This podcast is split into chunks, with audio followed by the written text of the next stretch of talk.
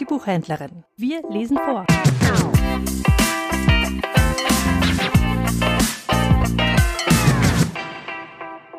Bei uns zu Hause wurde oft vorgelesen Jön Jakobswen, der Amerikafahrer von Johannes Gillhoff.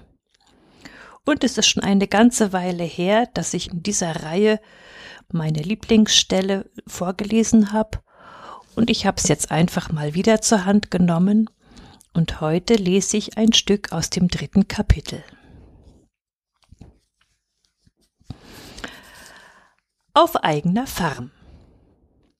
Ein halbes Jahr zurück, da hast du gefragt, ob der Jörn Jakob hier auch Heimweh gekriegt hat. Nee, nie nicht. Bloß mal als junge Masern. Ich weiß nicht genau, wo ans das Heimweh sich regieren tut, aber ich glaube nicht, dass es noch kommt. Nur welche von den Alten, die können das hier nicht so recht anwerden. Das ist, weil sie zu spät rübergekommen sind oder sonst keine Murr in den Knochen haben. Tagsüber bei der Arbeit geht es noch, aber abends in der Stube oder, wenn's Wetter ist, vor der Tür, dann fühlen sie sich nicht gut. Dann sacken sie zusammen und lassen den Kopf hängen, dann folgen sie die Hände zwischen den Knien und sinnieren über ihr Dorf und sind kreuzunglücklich. Die lassen sich man schlecht aufmuntern. Alles zu seiner Zeit, sagt Salomo und zählt einen ganzen Posten auf. Auch Steine sammeln und Steine zerstreuen. Aber das Auswandern nach Amerika hat er vergessen. Das war damals wohl noch keine Mode. Für die Alten ist das hier nichts mehr und für die Weichen erst recht nicht. Für die ist die amerikanische Luft zu scharf. Hier muss einer Eisen im Blut haben. Hier darf er seine Harfe nicht an die Trauerweiden hängen, wenn er eine hat. Hier ist es nicht so gemütlich als wie zu Hause. Hier hat keiner recht Zeit. Selbst der Rauch, wenn er aus dem Schornstein kommt, dann hat er hier nicht so viel Zeit als bei euch im Dorf. Da kroch er langsam aus der Tür oder durch die Wände, wo gerade Platz war, und dann guckte er sich erst mal gemütlich um, und wenn das besorgt war, dann sagte er Na, denn kannst du ja erst mal so ein bisschen die Dorfstraße entlang schmöken. Aber hier geht er auf und davon und guckt sich nicht mal um. Nein, ich bin hier zu Hause. Hier ist es ja auch meist alles Plattdeutsch und aus Mecklenburg. Und dann bin ich in jungen Jahren rübergekommen. Ich hab hier geheiratet. Ich hab hier eine gute Familie gereist. Ich hab hier gebaut. Ich hab hier gesät und geerntet. Ich habe hier viel Schweiß auf dem Acker liegen und der Schweiß tut hier sein Ding gerade so gut als drüben. Nee, dat deit he nich. Bi mi het he in ganz del mir dan, as he tau hus dan hat. Im Dorf wär ich bei aller Arbeit doch beim Tagelöhner geblieben, und wenn's hochkam Häusler, und meine Kinder wären wieder Tagelöhner geworden. Wir haben hier auch scharf ran müssen, viel schärfer als in Old Country. Das muss wahr sein, aber dafür habe ich auch mehr vor mich gebracht. Das muss auch wahr sein. Hier habe ich mich frei gemacht. Hier stehe ich mit meinen Füßen auf meinem eigenen Boden und tagelöhnere nicht beim Bauern. Das Freisein ist schon ein paar Eimer Schweiß wert. Mein Vater kriegte vier Schilling im Tagelohn, bloß in der Aust mehr. Dort ging der Wind durch alle Kartenwände.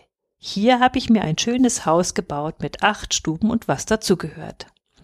Dort hatten wir im Ganzen vier Fensterscheiben und eine ist entzwei gewesen, solange ich denken kann. Hier haben wir feste Wände und große Fenster. Die sind alle neu. Die arbeiten mit Gewichtern.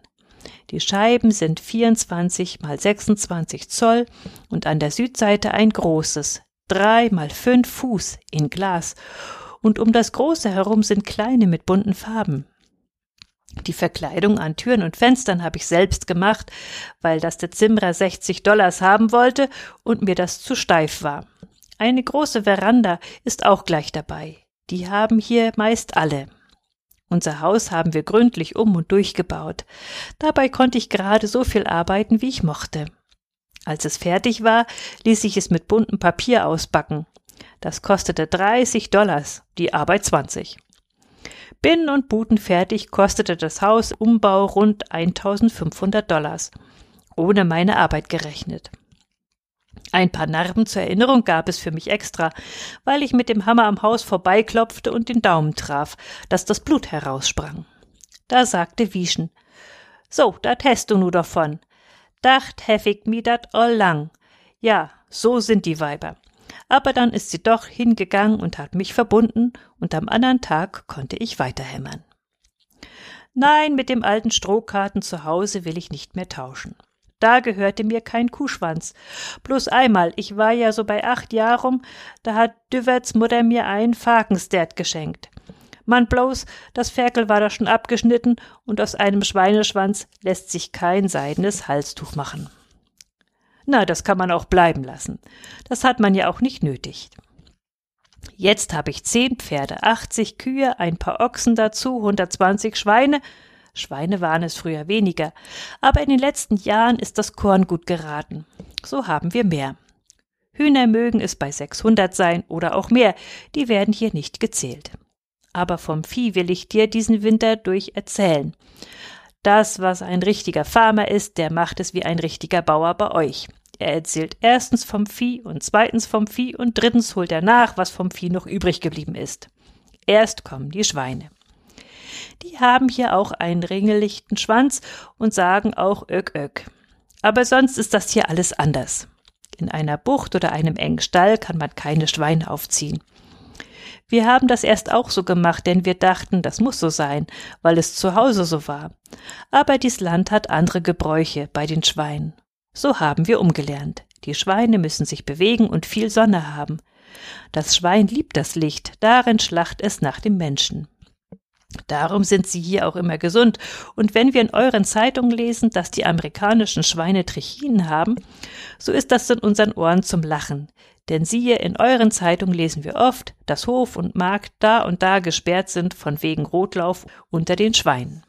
Mit dem Mist ist das hier so, dass er nicht so geehrt wird als bei euch, wo jeder Fort voll in Acht genommen wird und die Kinder ihn aufsammeln auf der Straße. Der Urwaldboden braucht lange Jahre kein Mäß, aber zu Anfang ist er zu wählig, übermütig und ungebärdig. Dann trägt er bloß Lagerkorn. Erst mit den Jahren wird er zahm. Dann ist er sehr gut. Dann gibt er Korn, wie es bei euch nicht zu sehen ist. Zuletzt kommt er so ganz sachten in die Jahre, wo er Metz braucht. Meinem Nachbarn lag seiner im Weg. Er lag auf dem ganzen Hof rum und hinter der Fenz auch noch.